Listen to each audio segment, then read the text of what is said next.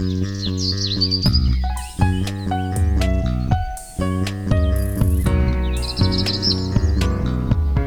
迎收听《来一口垃圾》，我是 Amy，我是心怡。这一集我们要来聊一聊异宠市场。那会录这一集的原因，是因为上一集我们在做功课准备的时候，有想到要呃延伸到这方面，就透过了对动保比较认识的朋友，联系到了 Sarah 来跟我们介绍一下关于异宠市场。那有请 Sarah。呃，大家好，我是鸟语兽月的 Sarah，然后我是呃，其实我主要是做展演动物的议题，然后已经两年多了。然后多少也有接触到，就是异宠的呃市场的一些法规跟问题这样。好，所以我觉得听到第一个让我困惑的是，展演动物是什么意思呢？嗯、呃，其实动物展演的话，就是呃，譬如说像大家一定有去过动物园，然后水族馆，呃，这这两年比较知名的就是那个 X Park 的水族馆，去年的时候开幕。像这样子的话，就是展示或者是进行动物表演的的公开场域。那这些展演动物就是呃被。展示在这些空间，就是展演动物这样子。就譬如说，我们会分类经济动物啊，或者是同伴动物，然后野生动物。那在台湾的话，这些呃动物也称为就是展演动物。感觉像是会出现在动物园的那些动物都算是展演。呃，在台湾的话，也还蛮多，就是小农场的，或者是动物餐厅。哦，动物餐厅，哦、好，这样讲就可以懂，很特别的职业。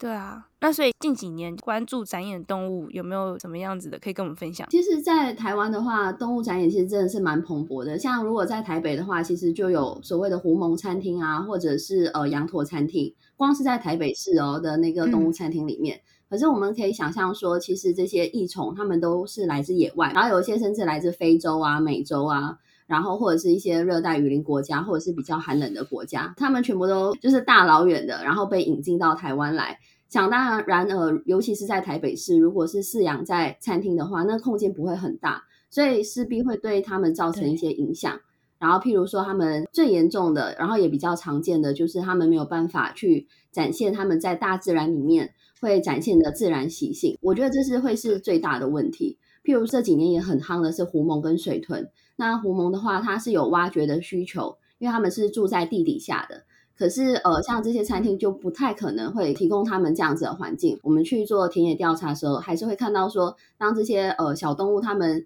紧迫的时候，他们还是会出现挖掘的动作，对。但是他们却没有办法，就是真的挖掘，那他们就会更焦虑。但是这是一般很多游客或者是客人去这些餐厅、农场，他们比较不会。观察到的问题，台湾的法规上有没有任何限制？呃，很遗憾的是说，以目前来讲的话，台湾的法规只会像保育类动物，或者是说本土种的动物，在引进、繁殖、买卖的话是有就是法规的规范的。但是像这些外来种的动物的话，其实繁殖、买卖、引进，甚至是运输都没有任何的规范，所以才会造成一个就是法律上的破口，让这些繁殖业者啊，或者是这些展演业者。他们取得很容易，就会成为他们可以去消费，然后成了一个商机。以台湾状况来说，就除非你是保育类这些动物，不然其他是都可以随便，就是可以繁殖买卖，然后或者是引进，都是很松散。呃，如果说以本土种的话，因为我最近也有和猕猴协会一起做调查，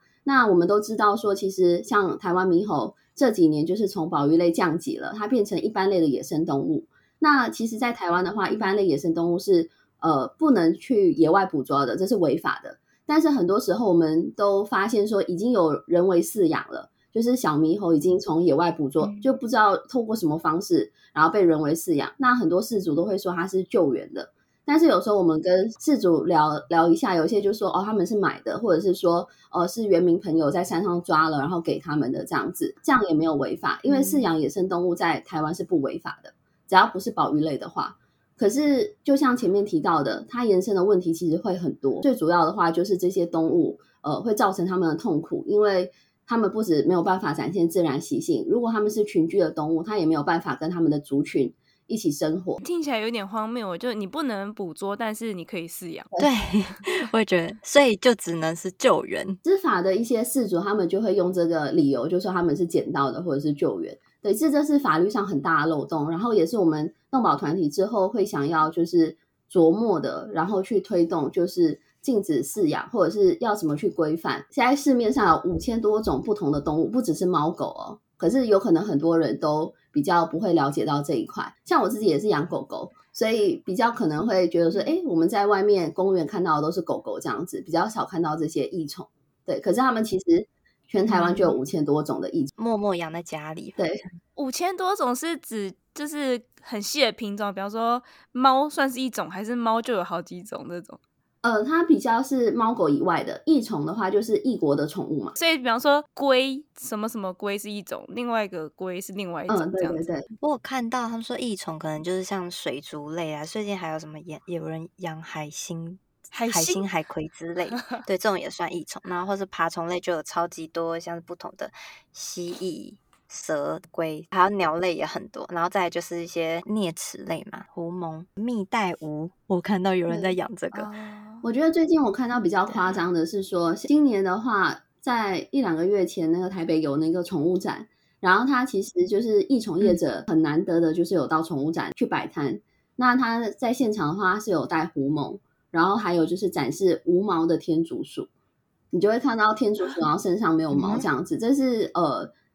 应该是今年才出现的异宠，或许大家会觉得说，诶，大家都觉得很新奇，这些小动物，然后都呃，只要其实就好好照顾它，因为它们也蛮贵的嘛。呃，像狐獴的话，一只的话，它的市价大概是十万。嗯、一般人的观念就是说，诶，如果你会去买的话，你应该会好好的照顾它。可是其实这是不一定的。不知道去年有没有听说，就是有那个台北有那个浣熊餐厅的新闻事件。我我好像有一点点印象，但我没有发了。我不知道。呃，就是因为也有那个浣熊餐厅，早年的话比较流行一点。然后像去年的浣熊餐厅就爆出来说，事主因为呃虐待浣熊，然后后来被前员工然后爆料出来，他是利用那个牧羊犬，然后去咬浣熊，把浣熊就是赶到那个笼子。他要把它收回那个内舍，这样子，所以呃，为什么他会有这样子的举动？为什么他不要自己把浣熊抱进去笼子里面，而是要利用牧羊犬？其实是因为呃，我们一般人会觉得很多异虫就是外表很可爱，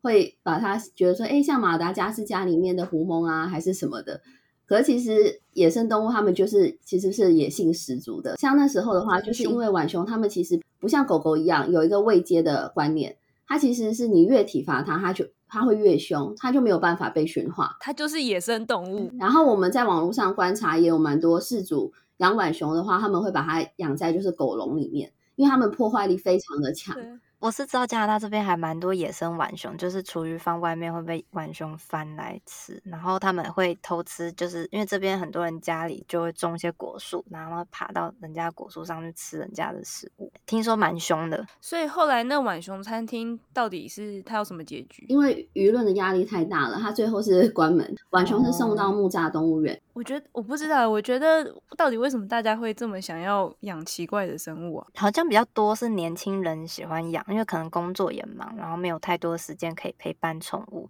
所以像这种蜥蜴啊、蛇这种比较安静的，然后就是你只要家里把设备弄好，就是可以模拟出它们本来的环境。你就不用花太多时间去额外的处理，然后偶尔你看电视什么，他也会默默在旁边陪你啊，就觉得还不 错。觉得应该跟很多人会想呃喜欢养就是有品种的宠物，其实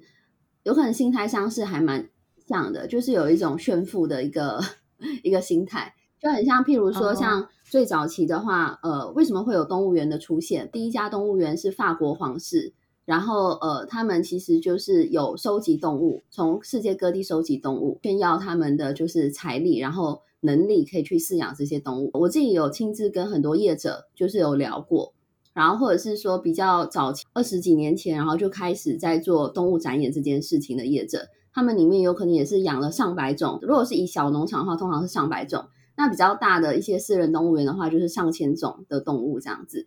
上千只的动物。那他们的心态其实也是，他们觉得他们有这个饲养的能力，然后是基于一些喜欢。可是有时候我会更多觉得说，他们是想要炫耀。现在全球化吧，就东西也很好买，然后很多时候可能是消费主义，就是有点冲动消费。就包含他们买宠物，可能是现在就觉得它好可爱，就很想要买下去。然后或是说这个宠物又比较特别，不是一般的猫狗，那是不一样的。我现在很流行什么这样就跟风。浣熊的话，现在市价大概是三四万不等。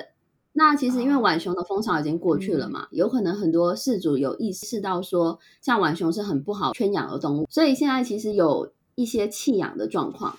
譬如说，其实呃有在野外的自动相机就有拍到，就是浣熊出现。那它延伸的问题或许就会是变成强势的外来种，因为像在日本、美国，其实呃浣熊其实。是有一点被当成是害虫的这样子的一个定位，可以想象，因为加拿大也是，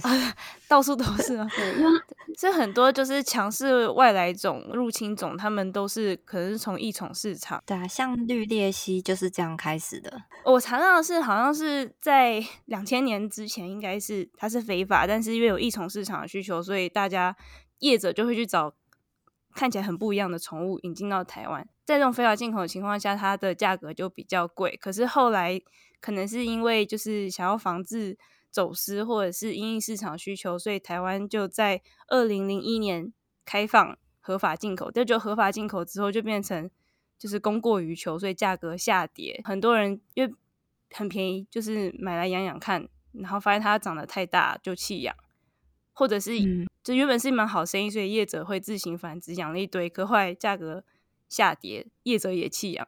才会才造成在外面泛滥的一件事情。就弃养的时候，他就干脆直接丢在外面，可能那个栖地是适合他们。然后如果真的还有人要的话，他们再直接去野外捕捉就好了，这样就可以把成本都转嫁到自然环境里面。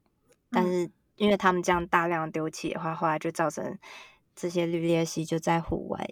大量繁殖，然后就造成现在的农作物损害，还有自然环境的。失衡。不过听到浣熊的例子，就会觉得听起来很像是同一个模式。就一开始啊很新奇，所以引进进口开始养，养养发现不如预期，所以就弃养。如果在国外已经是强势外来种了，那在台湾还没有看到非常明确的族群，所以呃还没有这个问题。但是呃，因为我们其实有一直向主管机关反映，那好消息是说，就是主管机关已经就是呃打算要名列，就是浣熊成为禁止引进的物种这样子，嗯，除了绿鬣蜥是已经是在台湾是很明确的强势外来种，然后已经就是有规划的要去把它们呃系统性的移除之外，大家还记得还有另外一个呃外来种的动物福寿螺吗？就这是很久以前的，小时候念书，鸟类的鸟类的什么鹦鹉吗？那个埃及圣选就是那个巫婆鸟。有印象吗？有一点印象。对，它是那个，就是呃，它是一种一种鹿，然后它的头是黑色的，然后它身体很大这样子。那其实我觉得大家都忘了，是说它其实最早会出现在台湾，其实就是台湾的新竹六福村引进的。然后就在一次的台风天，因为那个网子破了，所以这个埃及圣䴉就飞出去，然后才从几只，因为它们的生存能力很强，然后就不断的繁殖。变成上千只这样子，然后所以现在也系统性的移除，然后也其实就是找猎人去捕捉这些动物。所以其实像这样子，呃，异宠的这个市场，如果说它它的问题很多嘛，我们刚刚有分享说，有可能动物没有办法去呃适应这个圈养环境，通常很多饲主没有完整的观念，就会把它饲养在不不适合的地方，这是一个造成动物的痛苦。对，那第二的话，就是刚刚 Amy 有一次说的，就是有可能会造成弃养。如果某一种动物的蜂巢结束之后，那造成弃养，这些动这些动物没有地方可以去，或许就会被随便丢到就是野外。然后丢到野外的话，就有可能再变成强势外来种，造成一个生态的危机。然后就是要看政府有没有其他配套措施。就是像我查，政府是有系统的想要移除绿鬣蜥嘛，那还有鼓励大家，还有一些网红就鼓励大家说，哦，绿鬣蜥吃它的肉，就是大家就可以去。是大量的抓它这样子，但其实吃它肉好像也不是说很好，因为就反而会造成养它为了来卖肉吗？对对对，或者是说就是再把就是抓到几个之后，然后再把它丢到其他野外地方让它们去生长，然后有人要吃的时候，它再去猎捕，这样一样就把成本转嫁到自然环境里，然后他们不用付成本，就只要去抓抓肉就好。就是有点像是你就一直要养它，然后一直杀它们的感觉。但是你在养它们，把它丢到环境里去养的时候，反而会造成生态的破坏。其实这里还有一个很可怕的问题，就是什么？就是其实像野味啊，它们呃都会有可能会造成，就是它们身上应该会有很多的寄生虫。然后到底可不可以吃这件事情，其实是很有很大的疑虑。不确定那个寄生虫加热会不会完全死掉，那我们可能就吃进去。对，像 SARS 或者是现在的新冠肺炎，其实也是这些问题啊。就是 SARS 的话是果子狸，然后新冠肺炎现在大家都说是蝙蝠。然后也都是在那个野味的市场。绿鬣蜥还有另外问题，就是他们常待在什么工业区、畜牧业或是一些家庭废水汇集区，所以可能身体还有很多的重金属或是有毒有毒物在它体内，所以吃的可能真的对身体不太好。最严重的应该还是生态破坏。对对啊，而且移除的话，其实坦白说就是拿纳税人的钱，然后去做这样子的移除的工作。对啊，其实很多事情都是可以先预防。嗯像譬如说，如果以新加坡来说的话，他们其实会正面表列可以饲养的呃动物，那很多异宠是完全没有办法进入到宠物市场的。可是我们其实也会常常呃，主管机关就会说，如果不开放的话，那就会导致很多的地下化。对，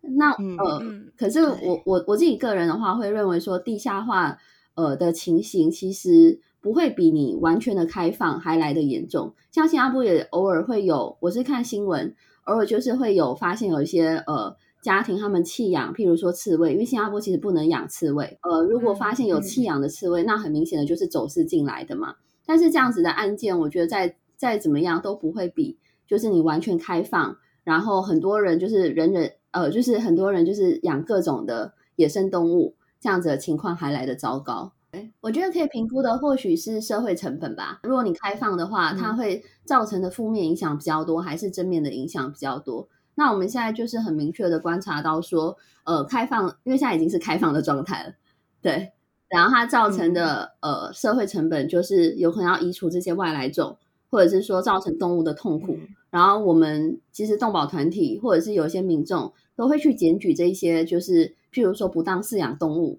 那其实也会造成很多公部门的行政行政资源的呃消耗，因为你检举就要有人去处理，对，对啊，嗯，那我觉得是不是可以就是仿照绿鬣蜥现在处理方式？它虽然呃并不是完全开放，就你现在要养的话是要跟主管机关登记的这种，但也不是非常严格，对对对，但是也某种程度上就是你如果要养的话，必须是从合法管道进来，所以也不会那么完全的地下化。对，你是说，如果说全部的宠物是这样子的管理方式吗？就除了传统宠猫狗这类的传统宠物以外，就是就是如果说像比照猫狗的呃繁殖买卖的方式，就是或许或许是比较呃有规范一点，因为现在猫狗的话繁殖买卖都是需要就是合法的业者才可以买卖嘛，一般人是不能随便买卖的。嗯、对，然后再加上说就是呃它其实需要有一个生产的一个履历，就是这些。来动物的来源其实都要非常的透明，这样子，对，这样子会会是一个比较有规范、嗯、规范的方式。但是我还是必须提醒一个，我觉得是很大的重点，就是说，因为呃，其实像很多业者也好，或者是说一般民众也好，其实因为野生动物的种类真的太多了，然后很多人其实真的提供他们的生活环境，其实是对他们非常不公平的，就是环生活环境其实是就没有办法让他们展现习性。如果爬虫类或许是是好一点，但是我其实也有看过，呃，我觉得很难过的，就是像鳄鳄龟，鳄龟其实大家都知道说它们是水栖的动物，然后所以很多时候，呃，不管是个人也好，还是展演场所也好，或者是说一些饲养鳄龟的一些书籍，他们其实都会建议说，就把一只鳄龟放在一个很空荡荡的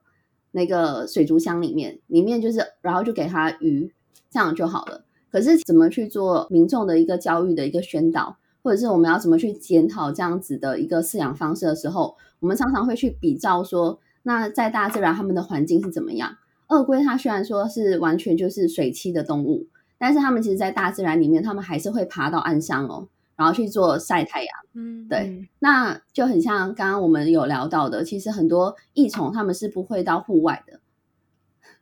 所以他们其实就是完全剥夺了，就是。呃，他们有可能可以比较自然，或者是说比较呃活动宽广一点的空间的这样子的一个问题。嗯，这样对他们很不公平，然后他们可能就会出现很多生理和心理压力，嗯，然后生病，那之后主人就会弃养。这样对，所以我有查到一个资讯是说，像欧洲的话，他们其实都会很强烈的建议，因为欧洲还蛮多国家的啦，其实也是开放就是益虫的市场，但是他们会呃比较。强烈的去规范，譬如说，呃，从业者这一端也好，呃，然后到说他们需要有一个饲养规范的一个指引，就是说你要提供什么样子的环境，你才有办法去呃饲养这些比较特别的动物。嗯，嗯，你这个饲主，你打算饲养的时候，还是要先过审，看你的家有没有这个环境，才能准许你养，嗯、是这样感觉？嗯，对，听起来有点像领养小孩，他要先评估你这个家庭是否健全，环境好不好？对，比较能够确保动物不会被不友善的对待。对，因为这个饲主他已经本来就已经准备好了再去养，也比那种好像因为冲动型。消费，可能买完之后才想说哦，我需要补充些什么哦，才知道这个动物是什么样的习性，然后养下去之后才发现啊，根本不适合我的生活作息，然后就把它丢弃，然后又没地方去的话，当然就会造成一些社会成本。就是要有什么单位去做收容等等的，而且我们必须知道说，其实很多异宠它们的生命可以是非常长，像小鹦鹉的话，大概寿命是十年到十五年不等，那中型的鹦鹉的话是二三十年、四十年这样子，然后大型的鹦鹉可以八十年到一百，跟人类一样。对，然后可是我我自己的话，我本身到这些展演场所，很多小型的农场，可是他们其实很长时候不会去顾及到它的那个飞翔的需求。他们其实反而为了方便的管理，嗯、呃，其实就会把它就是用一个链子，然后拴绑在那个栖架上面。其实我觉得是不是所有鸟类都不适合当宠物？除非你养鸡啊，没有吧？有些人养鸟，他会把它放出去飞呀、啊，可以这样，就是鸟会再回来。哦，是这样子吗？像养鸽子一样？我知道，我知道有一个还蛮有趣的，不知道大家有没有追踪？就是 那个吴宗宪有一个儿子对吗？叫露西派。然后有一次我看那个、嗯、呃 YouTube 的那个 影片还蛮有趣的，他是有养鹦鹉，然后他在家里饲养鹦鹉的方式就是让它随便飞，所以他家里就是有很多粪便。嗯、然后那时候就是那个综艺节目，哦、那吴宗宪，然后很像带着 Kit 到他的家里，突然到他家里就是一个突袭这样子。看他家里的情况，对，然后就是很惊讶的发现他家里到处都是鸟粪。所以如果其实你要满足，真的你就是爱你的宠物，然后你要满足它的这个自然的需求，其实你就要付出很大的代价。对啊，有些人我知道他们会。帮就是小鹦鹉放带带尿布，我好像有印象，有我有查过鸡尿布这种东西，我有看过克尔鸭带尿布，但是我没有说鹦鹉可以带尿布。然后，但是还是必须说，不是所有的鹦鹉都是有办法说呃满足它的自然习性，有些是再怎么样，就算是动物园也好，也都没有办法去呃满足它们的自然习性的。我来举一个例子好了，譬如说最典型的就，就或许大家也都比较知道的是，像大象还有海豚。这两个呃物种，因为它们其实智商非常高嘛。嗯、以大象来说的话，全世界有三十多多家的动物园，他们决定就是不再饲养大象，也有好几个理由。嗯、譬如说，像是因为像动物园的环境再怎么样都没有办法比拟就是野外的那个环境。那大象其实他们每天其实要行走就是好几几十公里路这样子。像木栅动物园是唯一有大象的呃动物园嘛。然后，可是其实他们的那个圈养环境也非常的小，那呃，所以动物其实像大象会有出现所谓的刻板行为，就是他们为了排解他们的焦虑，然后会出现重复性的无意义的行为，譬如说左右摇晃啊，或者是说来回踱步等等。然后还有另外的一个原因的话，就是他们有群居的需求。那大象他们的族群量其实是从八只到上百只不等。那其实像很多动物园，它最多就会饲养两三只，为了管理的问题。所以甚至是在国外的呃动物园，他们甚至会把就是，就算他们现在饲养了，可是他们下定决心不再养，他们呃会把大象送到呃大象的那个野生动物庇护所。然后因为在通常野生动物的庇护所的话，就是他们的土地会比较宽广，因为通常都会是在一个国家的一个。比较偏僻的地方，然后那边的话就比较可以满足就是大象的这些需求，这样子。那我自己本身其实是有去过泰国的野生动物庇护所，像泰国有很多骑乘大象的这样子的一个呃商业的活动，对，对救救援出来的，对，然后有可能是退休的或者是救援出来的，然后就到到这个庇护所这样子。我去过肯亚的，然后他们好像是应该是捕猎，比方说妈象妈妈被猎杀，然后。象宝宝就被接到救援中心，所以就会一群小象们一起长大。嗯，结论应该就是我们都不要去养这些野生动物，因为即使动物园，他们可能也没有办法好好提供他们很好的环境。那如果说是我有一个农场，然后要有点这样半开放式呢，就是有一点。我们也可以喂它，然后它也可以就是直接在户外跑啊。那他说他想要来这里，然后要吃个东西或什么的，我也可以提供这样。呃，如果以事主责任的话 来说的话，这样子像猫狗也会有这个问题啊，就是说如果你半开放的话，嗯、呃，它有可能会跑掉，然后会造成其他的问题。嗯、对对，然后不然的话，呃，有可能也会惊扰到有可能附近的居民等等，你这样是担心会有溢出的这个问题啦。嗯、对。好，然后我觉得很多动物展演场所，呃的一个问题，也就是说，因为像他们，像刚刚我觉得 Amy 提到这个，我觉得或许真的就是符合很多业者他们对于就是饲养动物的想象，就是觉得说，哎，我有一块地，然后我可以饲养一些异宠，让游客来看，然后也可以喂食什么等等的。但是这里有一个重点，就是游客，因为其实游客的行为是很难管理的。我自己跟很多业者聊过。他们也就是会觉得很难跟游客沟通一些不当的对待动物的行为，譬如说，大家有可能会觉得说，哎，兔子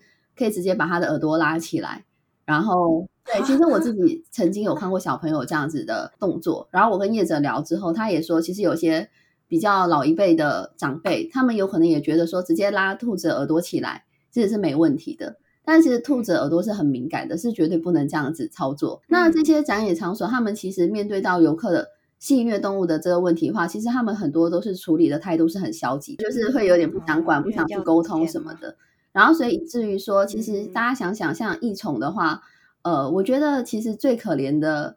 可以算是兔子跟天竺鼠，因为他们其实是很多产的嘛。那现在法规没有去呃规范这个繁殖买卖，展演业者他们本身就是会去繁殖这些动物。然后连带的问题就是说，这些小动物，因为它们的取得非常容易的时候，它们就等于是一个消耗品。然后当它们有可能生病，或者是被游客不当对待的时候，呃，叶子他不想处理，反正就是这些动物死掉之后，它们随时都有新的小宝宝，小小的兔宝宝啊，小的天竺鼠宝宝可以取代。那我自己本身就是做很多田野调查，然后我们看到他们的后场确实就是会去关养一些生病的。然后有可能很很严重的一些皮肤病啊，或者是说兔子本身它们也会追咬，然后很大的伤口，他们就让它关在后场自自生自灭。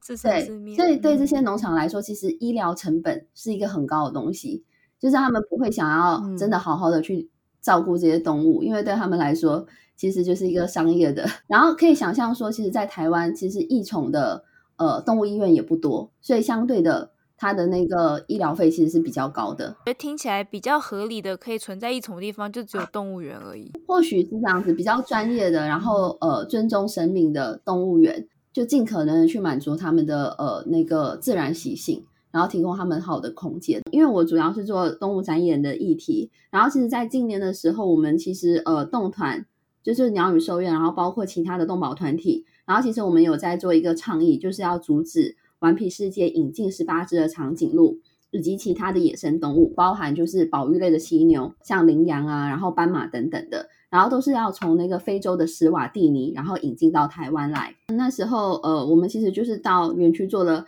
田野调查，然后我们确认顽皮世界就是盖好的那个新的蓝舍，然后他们打算引进的时间点就是今年，然后从非洲引进到台湾。那我们那时候办的那个线上的记者会。然后我们其实主要是检讨，就是呃好几个点。然后第一点的话，第一场我们是质疑，就是顽皮世界它饲养长颈鹿的黑历史。因为其实他们饲养长颈鹿大概这十年间吧，养了呃，就是已经有四头长颈鹿死掉了。然后其实像今年的话，其实有一只它才三岁，它就死亡了。所以我们从这边我们可以看到说，就算是像私人动物园，他们有专业的兽医师。但是因为长颈鹿这个物种本身就不是存在于台湾的，是从非洲那边过来台湾的嘛，或者是说像呃有一些是从美国动物园引进到台湾。那其实如果说没有相对的一个特定物种的一个专业的知识，饲养的知识也好，或者是医疗的知识也好，然后其实把它养死这件事情，在台湾其实是很常见的，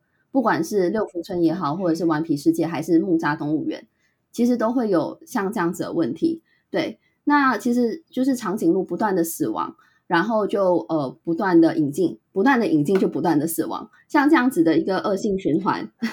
其实不只存在于就是呃长颈鹿而已，然后也不只存在于顽皮世界这样子的问题，是存在于整个异宠的市场。那我们可以看到大量的异宠，其实就是在很多的动物展演场所，像小农场啊，或者是私人动物园，包括动物园，其实本身也是。然后当然还有水族馆，然后现在这几年流行的就是动物餐厅。哇，我觉得你们的就是调查工作也做得很彻底，就是还去找他们过去的饲养有没有不良记录，然后来做出一些动保的行动。哦，对，那时候其实呃，我们办的两场记者会嘛，第一场是质疑那个黑历史。然后第呃，然后包括还有检讨，就是园区，因为这个园区的话，它有呃好几百种的动物，然后好几好几千只的动物，然后我们可以想然而知，其实每只动物分配到的空间就会非常的小。然后很多动物展演场所，他们其实饲养这些来自异国的动物的时候，他们因为不了解他们的生活习性，所以他们提供他们的那个呃环境，其实都通常是非常的单调的。是不符合它可以去发挥它的自然习性的这样子的一个场域，对，所以，我们从这些看似就是呃看起来，哎，我们有可能一般人会觉得说，哎，养一只呃斑马或者是养一只长颈鹿，它的那个生活空间都已经比我们家里还要大嘞，对不对？因为我们人有可能还有更大，有可能我们家就二十几平，还是三十几平、四十几平这样子。但是其实我们不应该比较说，诶，他们的圈养环境已经比我们的家还要大这件事情，而是我们应该去看说，它其实，在大自然里面，他们每天的活动范围其实是好好几几十公里，然后几百公里这样子。以长颈鹿来说的话，是可以到上百公里的。所以，当他要把它关养在一个比足球场还要小的空间的时候，势必剥夺了它去探索，然后去觅食，然后或者是说有。同伴有伙伴的这样子的一个需求，那当然就是还有其他动物也是有类似这样子的一个问题。推算到异宠市场的话，其实就是因为完全的没有的管制，然后导致这样子法律的破口，让这些业者其实就会认为说这是一个商机，因为取得动物非常容易嘛。如果从你的观点来看，如果你有很大的能力可以影响台湾的法规的话，你觉得怎样的法规会是最合理的？因为我有跟其他动保团体一起合作嘛，然后我觉得我们一般的公司都会认为说，一般的民众也好，或者是说以台湾的呃，就是对于野生动物的知识，然后规范都完全很不健全的状况下，其实这些展演动物被引进，或者是说这些异宠被引进到台湾来，他们其实基本上过的生活都不是很好，很多都会有精神上的疾病，嗯、所以我们当然就是会认为说。只是提供人类娱乐这件事情，可是却要牺牲他们的一辈子，那我们当然是不赞成。希望可以完全的，就是禁止异宠的市场，全面禁止。所以是包含，比方说动物园这种也没有办法。其实，在国外的话，其实反对动物园的那个声浪，尤其是欧洲国家，一般民众已经有这样子的意识了。但是我们自己当然会观察到说，说像木栅动物园是很被推崇的，然后所以一般民众会认为说，它还是扮演一个教育的功能。那我们觉得木栅动物园，它其实呃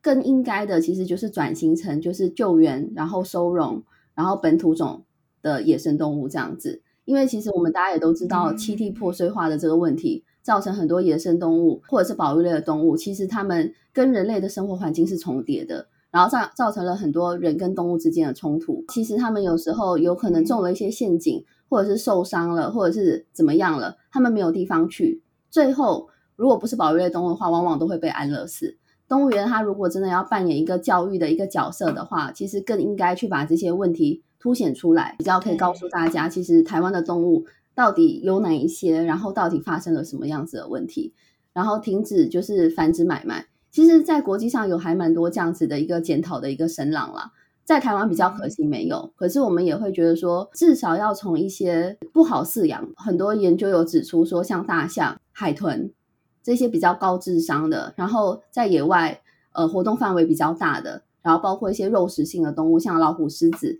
等等，他们都很容易出现精神异常的行为。包括其实我们现在真的实际到木栅动物园，或者是到一些私人动物园，都观察到这些大型的动物都有异常行为。如果园区可以自我检讨，不要为了说迎合就是游客的需求。因为很多游客都喜欢看明星物种啊，我觉得也是蛮好方向，而且听起来我觉得是蛮乐观的，就蛮有可能会渐渐的往这个趋势靠拢。然后以后如果大家想要看异国的动物的话，反正或许等元宇宙发展完成，然后以后就在元宇宙看，然后也不会伤害到任何动物。因为不然的话，其实真的我们自己会，嗯、我们也还蛮会观察一些游客的一些呃反应。譬如说，我去木栅动物园，那时候我是跟一个呃动动保团体的，他们有开一个工作坊，然后去到木栅动物园，那时候我们就要观察游客的行为。然后我是到那个花豹区，然后花豹。花豹它本身比较是猎食者的一个角色嘛，肉食性的动物。然后像那个圈养的环境真的很小，而且花豹其实它们都是生活在树上，就譬如说它栖它休息什么，它们都是在树上比较多。然后除了说要猎捕啊什么，他们会在地上等等的，或者是一些活动会在地上。然后所以这样在那样子的圈养环境没有提供它一棵树，可以让它在高处，它其实是精神很焦虑的。所以我们观察了它一小时，它其实有半个小时都是在。一直来回走同样一个，就是一直直线哦，来来回回这样子半小时，嗯，然后另外半小时的话，他就他累了，他就休息。然后当他在一直刻板行为，一直来回踱步的时候，我们就会观察游客，就譬如说小朋友跟家长的对话，或者是家长他自己本身他对于这样子动物的行为他们的看法，他们就会说哦，那个花豹在散步。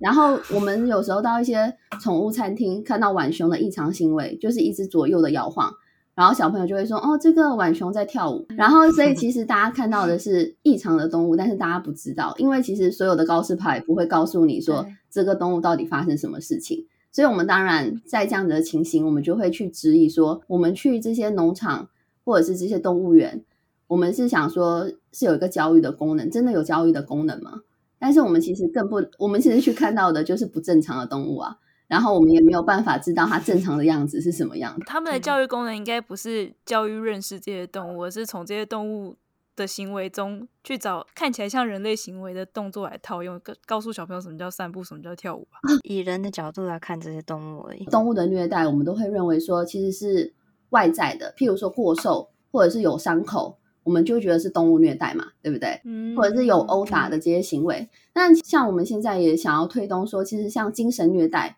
其实也绝对是虐待的一种。我们或许从猫狗比较少看到说猫狗有精神异常，因为其实像猫狗它们是驯化就是万年以上的动物了，所以它们其实是比较可以融入家庭的生活。那这些异宠，它们包括浣熊也好哦。然后猕猴也好，精神层面因为已经异常了，就是他们没有办法去排解这样的焦虑，然后所衍生的刻板行为，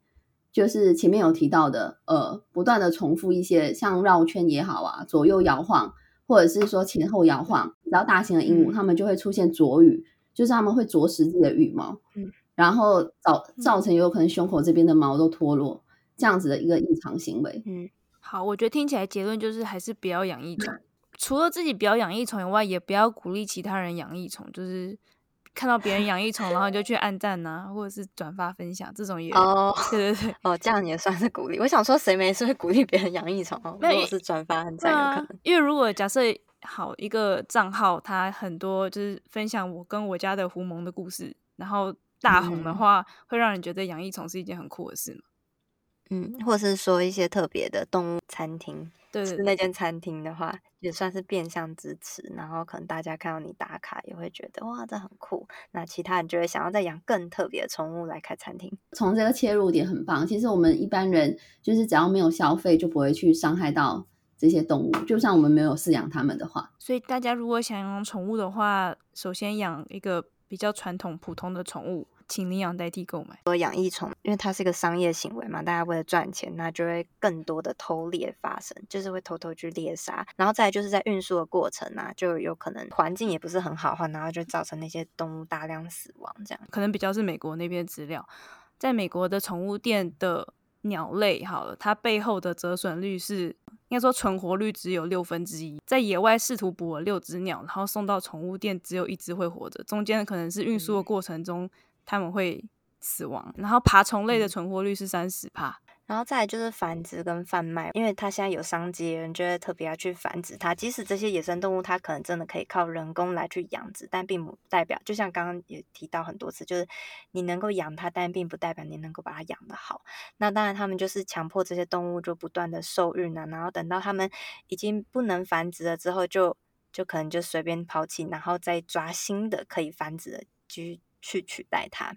对，然后可能也会就是像以前的猫狗一样，就是不断的去迎合人类的喜好，例如说可能特别的花纹啊，或者什么颜色之类的。那其实这些都是就是一直不断的让他们近亲去配种，造成他们一些遗传性疾病的问题，都蛮不人道啦。我觉得今天提出很多很好的观点。每次去逛动物园的时候，都觉得这些动物好像很无奈、很可怜。就是如果是我自己观在那里，我是什么感受？就是其实我是觉得动物是蛮蛮可怜的啦。但我很喜欢逛动物园。如果转成救援型的庇护所的话，我觉得这是一个很好的。你会更喜欢？真的是比较有教育意义。对，应该从小就教育尊重地球、尊重那个自然环境。从这边就开始做起的话，你也会更重视其他环保的各个项目。好，那今天很谢谢 Sarah 来跟我们分享这些。嗯、那 Sarah 可以跟大家说，如果大家想要去找你的话，从哪里的资讯可以找到你吗？嗯呃，我自己本身就是有鸟语兽乐的粉砖，鸟的话就是呃丛林鸟叫的鸟，然后语言的语，兽就是猛兽的兽，然后乐就是跳跃的乐，然后有 IG 也有脸书这样子，之后也会想要发展网站。那主要的话可以看到的就是一些展演动物的议题。然后我明年呢会想要着手就是经济动物的议题。嗯嗯，好，很期待。OK，太好了，今天真的很谢谢你哎，因为我们平常在看动物园或者是在看别人养一些异宠的时候，只会觉得哇好新奇哦，或是看那些餐厅很特别，但是我们并不会想到这背后可能对这动物其实是蛮伤害的。对，就可以从这个角度去看，我觉得挺好的。对，所以听我们这一集，听众们会对这个异宠市场还有展演动物比较有概念。那如果听众有、嗯、有什么想要跟我们分享的心得，或者什么你有什么知道的事情想跟我们讨论的话，可以到我们的 IG 找我们。我们的 IG 账号是 Laiecology，L A I E C O L O G Y。我们的 email 是 Laiecology，L A I E C O L O G Y at gmail.com。如果你喜欢我们这一节节目的话，欢迎到我们频道其他集听听看。我们的频道内容主要是关于环境永续相关的议题，欢迎大家到 Apple Podcast 帮我们五星评分加留言。好，那就下一集见哦。嗯，拜拜。拜拜。